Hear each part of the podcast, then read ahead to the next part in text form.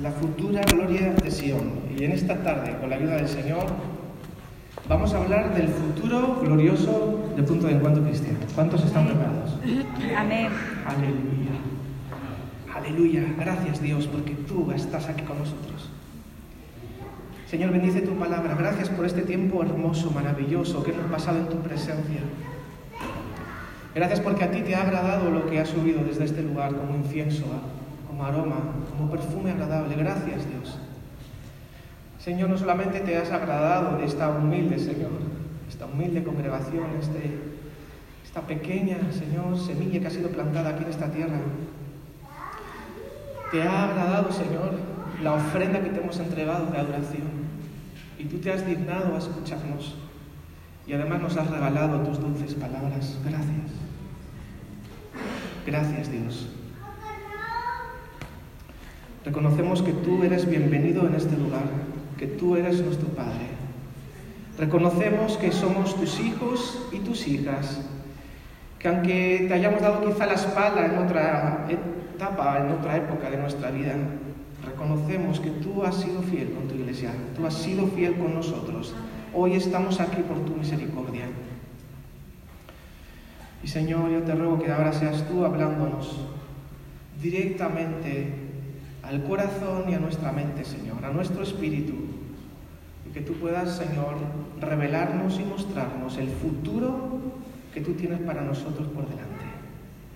Confío en tu palabra, Señor, y confío en ti.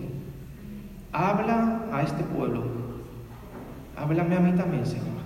Háblanos a todos por medio de tu palabra. En el nombre de Jesús. Amén. Así que Isaías 54 comienza diciendo en el versículo 1. Yo lo leía esto esta semana y, sentí una punzada no sé en qué parte, si en el pecho, en, en, el, en, el, vientre, las entrañas, por aquí algo dentro me decía, David, esta es la palabra para el domingo, esto es lo que tienes que compartir, decláraselo a mi pueblo. Dice el verso 1 de Isaías 54, hablando del futuro glorioso de Sion, que es una semejanza a lo que fuera la iglesia ahora, en este tiempo. Sion simboliza el pueblo de Dios, simboliza ahora la iglesia, el cuerpo de Cristo, nosotros como congregación local. El Señor, por medio de su palabra escrita, nos va a mostrar lo que está por acontecer en los próximos años en medio nuestro. ¿Cuántos pueden creer lo que Dios nos va a decir ahora a través de su palabra? Lo creemos, Señor. Lo creemos, Señor. Fíjate lo que Dios empieza a decirnos. Continúa, porque ya comenzó a hablarnos y estuviste atento en el tiempo de adoración. El Señor ya habló, pero Él continúa hablando. Y de esta manera dice su palabra, tú mujer estéril que nunca has dado a luz, grita de alegría. Tú que nunca tuviste dolores de parto, prorrumpe en canciones y grita con júbilo, porque más hijos que la casada tendrá la desamparada, dice el Señor. Y creo que aquí todos somos ya lo suficientemente inteligentes en el Señor para saber que aquí no estaba hablando precisamente, exclusivamente de aquellas mujeres que en aquella época tenían problemas de esterilidad. Aquí está hablando Dios para el tiempo presente, de que se acabó el tiempo de la esterilidad espiritual. Se acabó ese tiempo y vienen por delante, se escucha bien, vienen por delante años de fecundidad, de vidas nuevas. Vienen por delante una iglesia que da a luz, que da a luz nuevos ministerios, que da a luz nuevos lugares de predicación, que da a luz nuevas estrategias de evangelización, que da a luz nuevos hijos e hijas espirituales. Aleluya. Por eso dice la palabra, grita de alegría. Tú nunca que tuviste dolores de parto, porque el Señor asemeja siempre su iglesia con una relación matrimonial. Cuando una iglesia no produce fruto, no tiene crecimiento, se puede asemejar a una mujer estéril que no puede concebir. Pero vienen tiempos por delante de gran fecundidad espiritual y esta pequeña congregación tiene por delante una gran oportunidad para honrar al Señor, cada uno de nosotros en nuestros lugares. Vamos a honrar al Señor. Y yo creo con todo mi corazón que esta es la palabra que el Señor tiene para nosotros hoy. Se acabó el tiempo de esterilidad espiritual.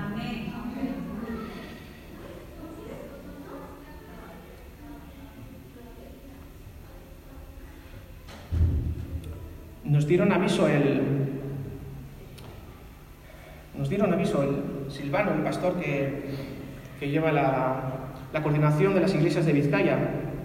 Cuando estoy hablando de que vienen por delante también nuevas maneras de hacer misiones, hoy sería tercer domingo de mes, hemos obviado el tiempo de misiones también para agilizar todo, para tener tiempo después para, para lo que vamos a tratar.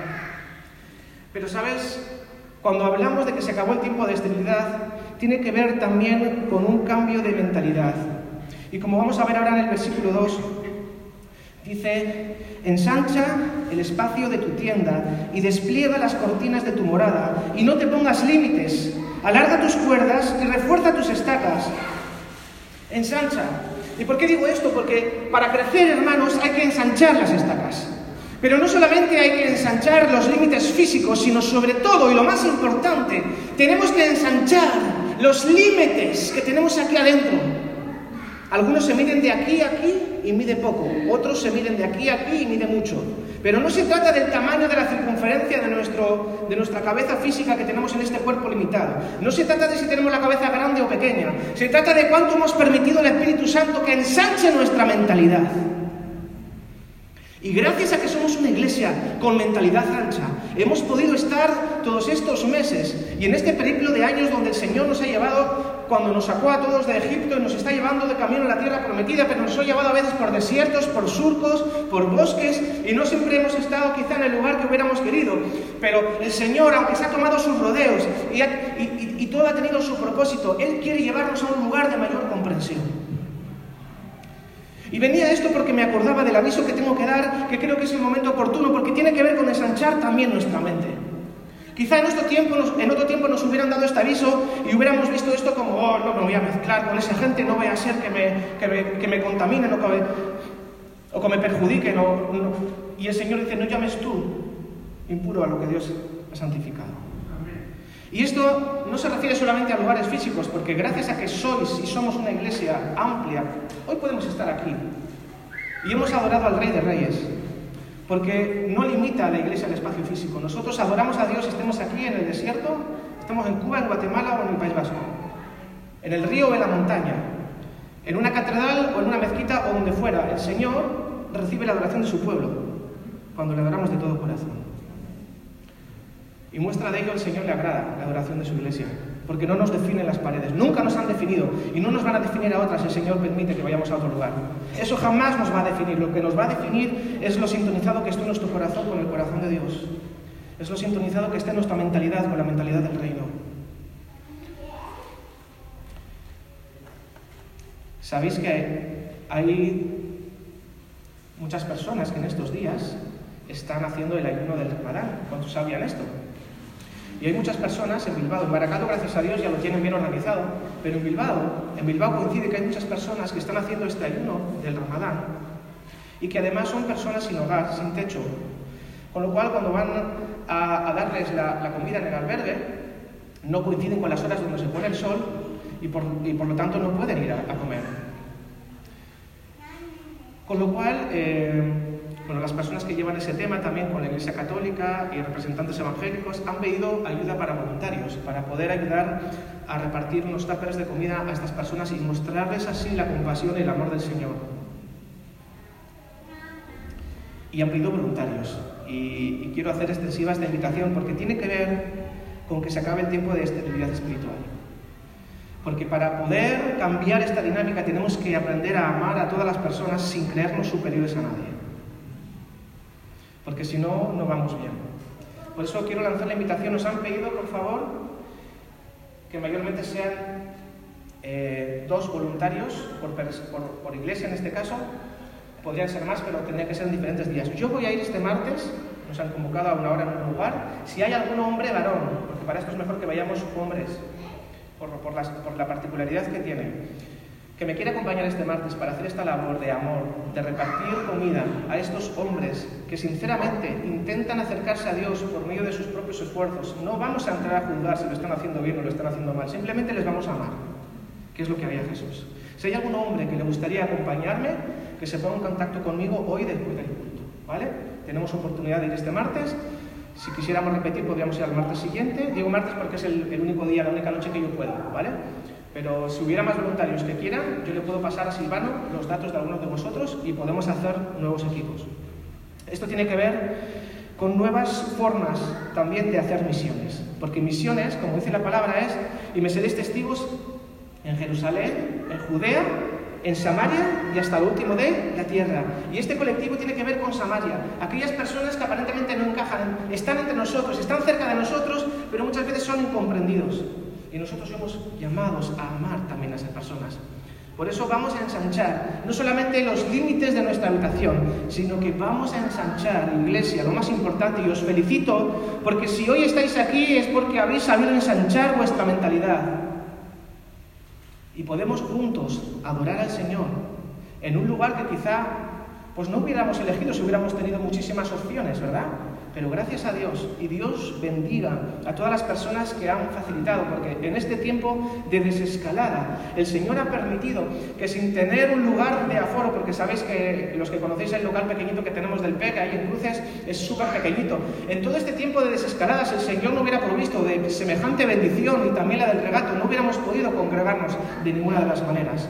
Así que estamos agradecidos a Dios, pero llega el momento de mirar hacia el futuro. No podemos estar permanentemente dependiendo de favores y de carambolas hasta que la economía de la Iglesia eh, se mejore. Tenemos que aspirar a lo que Dios quiere para nosotros de cara al futuro. Tenemos que avanzar, no podemos quedarnos atascados en el presente, por muy cómodo que sea nuestro presente. Es una maravilla venir aquí, pagar poco dinero, estar aquí todos agustitos, separaditos y hasta dentro de 15 días, porque la mayoría no van al regato. No se trata de eso, Iglesia. Tenemos que avanzar, tenemos que continuar. La Iglesia del Señor no puede paralizarse por una pandemia, por un virus y mucho menos por nuestra El Señor nos libre. Por eso dice el versículo 2, en segundo lugar, dentro del futuro glorioso del PEC, en primer lugar, se acaba el tiempo de esterilidad espiritual. En segundo lugar, para poder crecer hay que ensancharse. Y para crecer hay que ensancharse no solamente físicamente, sino mentalmente y con compromiso. Dice 1 Corintios 3, 6 y 7, que yo sembré, Apolos regó, pero Dios ha dado. El crecimiento del que estamos profetizando en esta tarde, en este lugar, no lo vamos a hacer ni tú ni yo. El crecimiento lo va a dar Dios. Puede ser que hasta ahora hemos estado sembrando tú y yo. Hasta hace poco tiempo estuvieron sembrando en este lugar Ariel, Amparo, Isabel, que ahora están en otros lugares sirviendo al Señor. Antes que nosotros, otros nos precedieron. Y juntamente a nosotros, muchas otras congregaciones están sembrando. Y el día de mañana puede que tú o yo no estemos aquí, estemos en otro lugar, pero el crecimiento lo va a dar Dios. Eso tenemos que tenerlo claro, el crecimiento le pertenece a Dios porque es una obra maravillosa, es una obra sobrenatural, es una obra de transformación en la vida de los corazones. Pero también dice Lucas 14, 28, dice, supongamos que alguno de vosotros quiere construir una torre, ¿acaso no da, no se siente primero a calcular el costo? Así que por una parte Dios es el que hace los milagros, Dios es el que hace las conversiones, Dios es el que hace y el que permite que la iglesia avance. Pero también hay una parte que nosotros como mortales, como seres humanos, como seres finitos que dependemos de Dios, debemos de hacer nuestra parte y debemos de calcular el costo. Por eso vamos luego a preguntarnos y vamos a, con, el, corazón en la mano del Señor y en el Espíritu rellenar las preguntas que tenemos que rellenar después, porque aquí se trata de hacer la obra de no la mía propia. Yo soy el primero que me da... Eh, no, no, me apetece en mi carne meterme en un jaleo ahora de tener que preparar locales y andar pintando y coordinar gremios y todas esas cosas. A mí en el seminario no me enseñaron nada de eso. No me enseñaron a ser gerente de una microempresa como puede ser una iglesia. No me enseñaron todo ese tipo de cosas.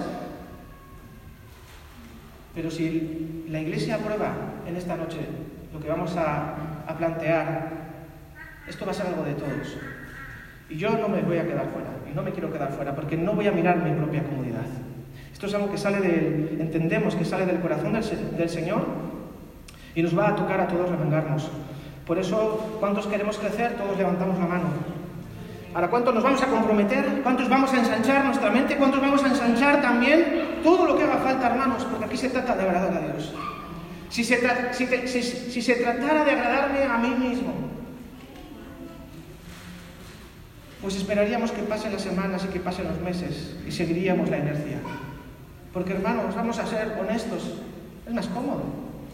Quien busque la comodidad, que luego vote que no. Quien busque hacer la voluntad de Dios, que primero ore y luego responda. Pero no somos una iglesia cómoda. Vamos al punto 3. Dice el versículo 4, no temas porque no serás avergonzada. ¿Tú quieres saber cuál es tu futuro glorioso en el Señor? Dios te dice, no temas, porque no serás avergonzada. No te turbes porque no serás humillada. ¿Y qué pasará, Señor? ¿Y si esto? ¿Y si lo otro? ¿Y si no nos va a llegar? ¿Y qué pasa? ¿Y si, por fin de pronto me pongo a obedecer y me pongo... ¿Qué Dice el Señor, no temas, no vas a ser avergonzada, iglesia. No vas a ser humillada.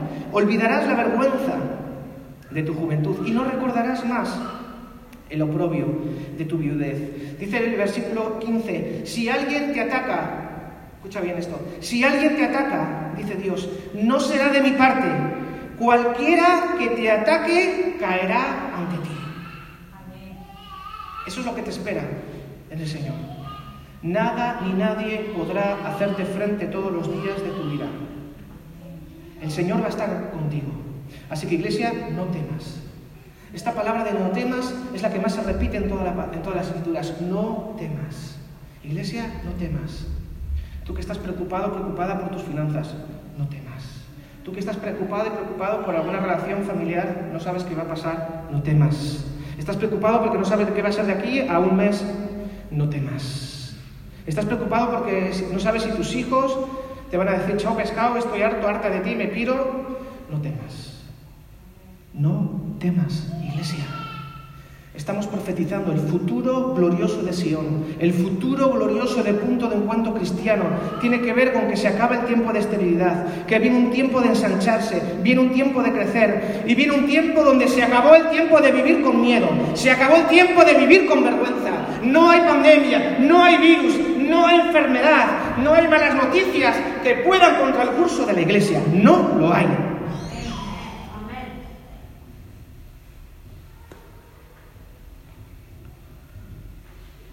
Dice el verso 17, no prevalecerá ninguna arma que se forje contra ti.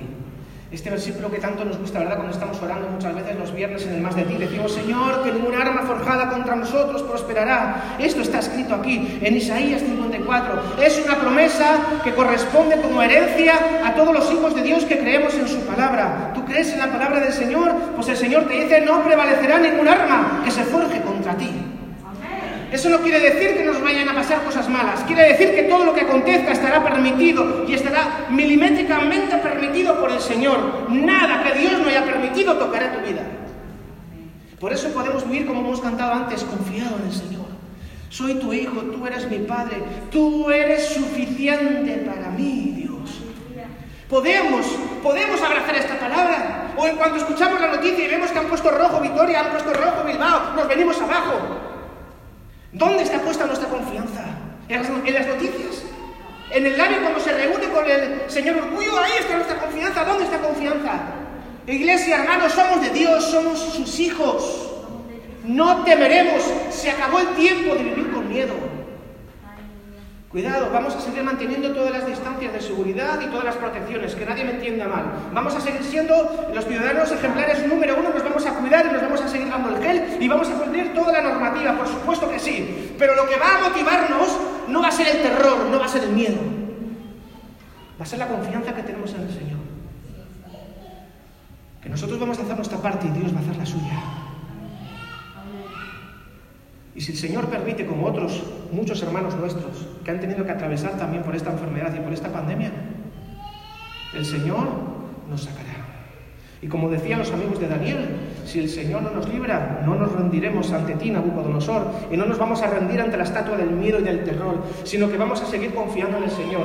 Y si Él determina que nuestro tiempo aquí terminó, es porque Él nos espera en su casa celestial con los brazos abiertos. Y eso jamás será una derrota, sino será la mayor de las victorias. Por lo tanto, iglesia, no temeremos. No temeré lo que me pueda hacer el virus, no temeré lo que me pueda hacer el hombre, no temeré lo que me pueda hacer la vacuna o el gobierno o las supuestas conspiraciones mundiales. No temeremos de nada, porque nuestro corazón está en el Señor. Somos su iglesia. ¿Quieres saber más cómo va a ser tu futuro? Estoy profetizando Y fíjate que no te estoy diciendo con quién te vas a casar, porque no me corresponde a mí decírtelo. No estamos hablando de esa clase de profecías que tergiversan el curso de las personas. No, no, no, estamos hablando de lo que está escrito, lo que Dios ha profetizado que va a pasar. En cuarto lugar, dice el versículo del 7 al 10, y antes el Señor, con su dulce voz, por medio de su espíritu, nos estuvo ministrando en esta línea a través de la hermana. Dice la palabra escrita, te abandoné por un instante, pero con profunda compasión volveré a unirme contigo. ¿Alguien necesita escuchar esto hoy? Por un momento, en un arrobato de enojo escondí mi rostro de ti, pero, dice Dios, con amor eterno, con amor eterno tendré compasión de ti, dice el Señor, tu redentor. Quien te dice estas palabras es tu redentor, quien te compró con sangre. Para mí es como en los días de Noé, cuando juré que las aguas del diluvio no volverían a cubrir la tierra. Así he jurado no enojarme más contigo, ni volver a reprenderte. Aunque cambien de lugar las montañas y se tambaleen las colinas, escucha bien esto, no cambiará mi fiel amor por ti. Es el tiempo de la reconciliación. Es el tiempo de redescubrir la fidelidad renovada de Dios con tu vida, con mi vida y con la vida de la iglesia. Fiel es el Señor y aunque muchas veces nosotros hemos sido infieles a Él, Él jamás dejará de sernos fiel. Él es fiel. Aunque nosotros seamos infieles, Él no puede negarse a sí mismo. Así que si estás escuchando aquí en esta tarde, no sé si a, lo mejor alguna vez te habrá pasado como a mí, que sentía vergüenza del pasado y muchas cosas horribles que quizá pude hacer, pero sabes, el Señor nos dice hoy, no cambiará mi fiel amor por ti, ni vacilará mi pacto de paz, dice el Señor, que de ti se compadece. Así que vamos a dejar de mirar todas aquellas cosas de las que nos avergonzamos en un momento dado, quizá en un tiempo presente, quizá muy reciente, pero el Señor en esta tarde quiere volverte a lanzar la cuerda de la reconciliación. Quiere que vuelvas a reconciliarte con Él a nivel personal, en tu vida espiritual. ¿Cómo crees que siente Dios cuando piensa en ti? Quizá por tiempo pensaste que ya Dios siente hartazgo de ti. Yo sé que hay personas aquí que sienten como que Dios está, está harto ya. Es, es que ya... Y, y, a, y, a, tal punto que te lo has llegado a creer. Es que Dios ya tiene que estar cansado de mí, porque es que... Ah, y, te dan ganas de... Ah, hacer así. Ah. Déjame decirte una cosa. Dios jamás, jamás, escúchame bien, jamás se cansará de ti. Porque vales tanto como vale su sangre preciosa. Dios no se ha cansado de ti. Dios cuenta contigo. No es demasiado tarde para volver a empezar. Dios cuenta contigo y quiere reconciliarse contigo. Que aunque te sientas que estás en el pozo, estrecho por cierto, y miras para arriba y te parece muy difícil alcanzar donde otros están, no se trata de alcanzar a nadie, sino solamente de mirar a Jesús. Y Dios desde arriba del pozo te lanza una cuerda. Es una cuerda de amor. Y lo único que tenemos que hacer tú y yo cuando nos sentimos así, que a veces todos nos sentimos así, ¿eh? no te pienses que eres el único. Cuando a veces en un momento dado nos sentimos que ah, ya Dios tiene que estar cansado de mí. ¿Ves la cuerda? Agárrala fuerte con las dos manos. Hazte una abrazada por la cintura y agárrate fuerte. Y quédate quieto ahí como dice la palabra, quédate quieto en la presencia del Señor y observa y mira cómo el Señor te va levantando y te va subiendo y vas ascendiendo por ese túnel oscuro, estrecho, tenebroso. No sabéis todavía muy bien cómo caíste está ahí abajo, pero el Señor te está levantando como si tuviera una polea, una grúa mágica y te está levantando y estás ascendiendo. Y no estás haciendo nada, solamente has agarrado sus cuerdas de amor. Y cuando te das cuenta, abres los ojos y el pozo quedó atrás. Ese es el futuro glorioso que Dios tiene para tu vida, para mi vida y para la de miles de personas más que ignoran completamente que Jesús es el Señor, que Jesús es el Salvador, que Jesús para tener que resucitar primero tuvo que morir.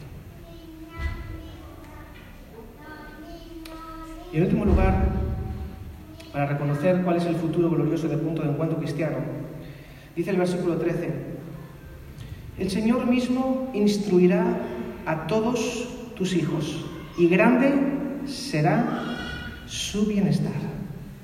Y la última parte del 17 dice, esta es la herencia de los siervos del Señor, la justicia que de mí procede, afirma el Señor. Así que podemos declarar, uniéndonos a la palabra que está escrita, que viene por los años siguientes, contra todo pronóstico, contra todos tus miedos y todas tus ansiedades, que viene un tiempo de restauración familiar y viene un tiempo donde tus hijos van a ser bendecidos. ¿Cuántos creen esto? No sé si te diste cuenta, pero desde el primer momento hay una unción profética hoy en el culto. Y yo no tenía ni idea de que el Señor iba a lanzarnos esas palabras de aliento en el tiempo de adoración a través del grupo de alabanza. Y el grupo de alabanza que estaba ministrando tampoco sabía cuál iba a ser la palabra que el Señor había puesto en mi corazón. Pero de algo sí estoy seguro, y lo sentí también el viernes cuando estábamos orando en el Más de Ti, que tenemos que aprender a declarar con nuestra boca lo que está escrito.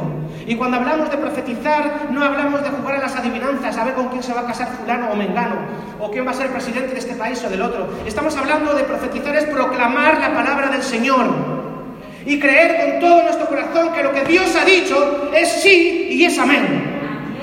Y tenemos que empezar a hablar y a confesar con nuestra boca lo que está escrito, no lo que mi corazón siente o lo que mis ojos ven, como hemos cantado antes. No viviré por lo que veo y no viviré por lo que siento, porque el corazón es engañoso sobre todas las cosas. Así que como iglesia, hermanos y hermanas, nos espera un futuro glorioso. Pero todo pasa porque tenemos que creernos. Tenemos que creernos que se acabó el tiempo de esterilidad y que viene un tiempo de crecer. Y para crecer hay que ensanchar. Hay que ensanchar la mente y también habrá algo que nosotros tendremos que hacer, algo que nos cueste un poco, porque si el grano de trigo no, no, cae a tierra y muere, no lleva fruto. Pero si muere, lleva mucho fruto. Así que es tiempo de morir a nuestras preferencias, es tiempo de morir a nuestra comodidad, es tiempo de sembrar, no solamente en rodilla y en oración, sino también sembrar de manera práctica, hermanos. Tenemos que aprender a ser aún más generosos. Yo doy gracias a Dios porque aunque es una iglesia pequeñita, es una iglesia que soporta muchas cosas a nivel económico. Pero para crecer hay que ensanchar. Y para ensanchar y para poder llevar a cabo, si el Señor lo permite, todos los arreglos que haya que hacer en el, en el nuevo local, tendremos que remangarnos todos tendremos que tirar de voluntarios y tendremos que tirar de personas y tendremos que tirar de recursos. Y los recursos, hermanos, basta ya de pedir que vengan del extranjero, basta ya que vengan de, milagros que Dios haga por otra parte. Que los milagros de Dios vengan de nuestros bolsillos. Creo que se acabó el tiempo de esterilidad y de escasez económica y de buscar siempre el milagro y la carambola. Se, acabaron, se acabó jugar al billar. Se acabaron las carambolas. Se acabó que el Señor tenga que hacer triquiñuelas para que nosotros estemos cómodos con nuestros dineros. Es momento de comprometernos todos y de remangarnos y decir, sí vamos a calcular el costo. Lo que dependa de nosotros lo vamos a hacer, lo que falte a Dios lo proveerá. Así es como funciona en el reino, no es al revés. No es primero que nos lo den todo hecho y luego me apunto y lo disfruto. Esta es la herencia. Le dice el versículo 13, y aquí creo que todos estamos de acuerdo, dice, el Señor mismo instruirá a todos tus hijos. ¿Cuántos quieren ver a nuestros hijos crecer en los caminos del Señor? Bueno, cuando llegue el sábado y te dé pereza, decirle a tu hijo o a tu hija que tiene convocatoria en el Gastegune, trágate la pereza y lleva a tus hijos a donde tienes que estar.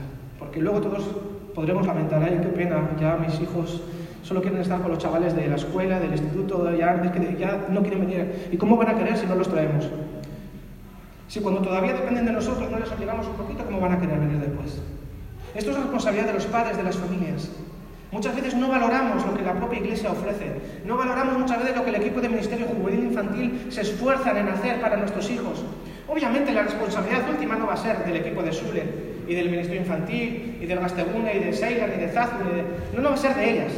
La responsabilidad última de, de lo que pasa en nuestro hogar con nuestros hijos va a ser mía como padre y de las madres. No va a ser del equipo. Pero ¿qué mensaje lanzamos a nuestros hijos cuando no le damos importancia a venir al culto? Cuando no le damos importancia en, eh, va, si no te apetece no vayas.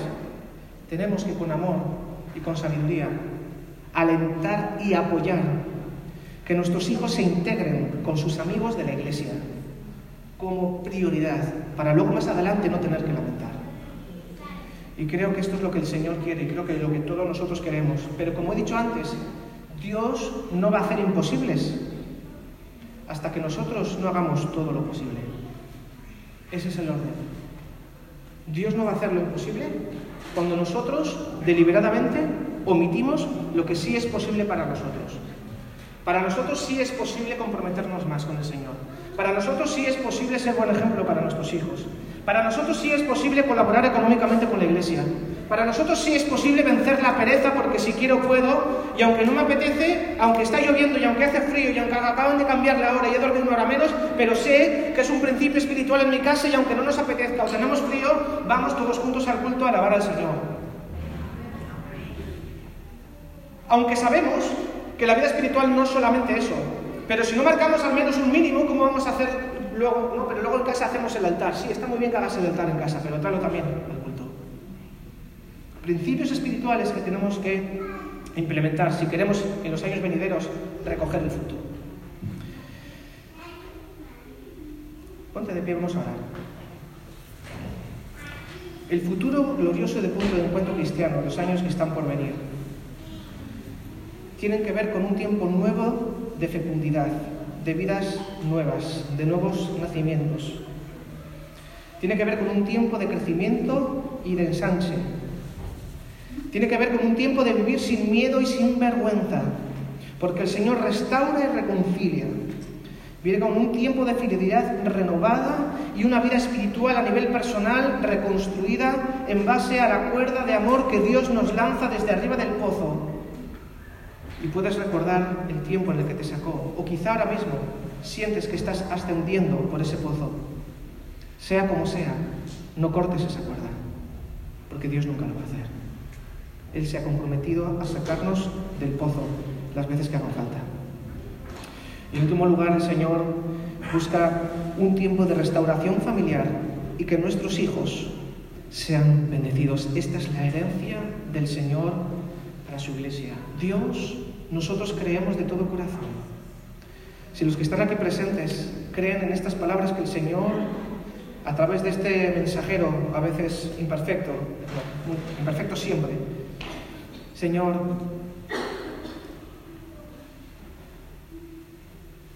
creemos tus palabras. Y te invito a levantar tu mano. Me da igual si la izquierda o la derecha. Levanta una mano si crees en estas cinco promesas futuras que Dios tiene para esta iglesia. Señor, lo recibimos. Señor, creemos en ti. Señor, que así sea como tú has proclamado, Señor, sobre esta iglesia. Declaramos que vienen tiempos nuevos, Señor. Declaramos que vienen años de crecimiento, años de ensanche, Señor. Años de ver maravillas. Años también de, de sembrar y de dejar la comodidad, Señor, y de compromiso y de sufrimiento y de, y de muerte a nuestros egos, Señor, pero va a venir también un tiempo donde se van a resucitar sueños que parecían que estaban enterrados. El Señor los va a levantar de nuevo. Señor, declaramos que se acabó en punto de encuentro cristiano el tiempo de vivir con miedo. Se acabó el tiempo de vivir con vergüenza por lo que fuimos o por lo que hicimos, se acabó el tiempo, o por lo que nos hicieron. El Señor cubre todas nuestras vergüenzas. Y es momento de agarrar la cuerda y salir del pozo. Dejar que el Señor nos eleve. Nos eleve a la superficie de la gracia. Y dejemos de una vez el pozo de la esclavitud, del legalismo, del juicio, de la esclavitud, y subamos a la superficie de la gracia, donde el Señor renueva su pacto de fidelidad con nosotros y nos extiende a lo que está por delante. Señor, y creemos que viene un tiempo de restauración familiar. Señor, como oramos todas las semanas, nuestros hijos están en la palma de tu mano. Ningún arma forjada contra ellos declaramos que prevalecerá. Señor, herencia tuya son nuestros hijos. Guarda las familias de esta iglesia, Señor. Guarda los matrimonios. Guarda a nuestros pequeños, Señor. Guarda a los mayores que se comportan como niños y guarda a los niños que ya se creen mayores. Guárdanos a todos, Señor. Ábrenos los ojos. Ábrenos el entendimiento, Señor. Pone en nosotros, Señor, la pasión que arda en nuestro corazón como aquellos dos de Maús al escuchar tus palabras. Señor, que vengan por delante esos años de renuevo espiritual. Gracias, Dios. Gracias, Dios, que así sea. Que así sea esto para tu iglesia, aquí en Punto de Encuentro Cristiano. Gracias, Señor Jesús. Amén. Amén. Y amén. Voy a pedir al equipo de alabanza que nos acompañe en un cántico mientras ofrendamos por el Señor. Y a continuación Gemma nos va a dar un, un par de avisos y, y nos preparamos para tratar el tema del, del nuevo local. Amén.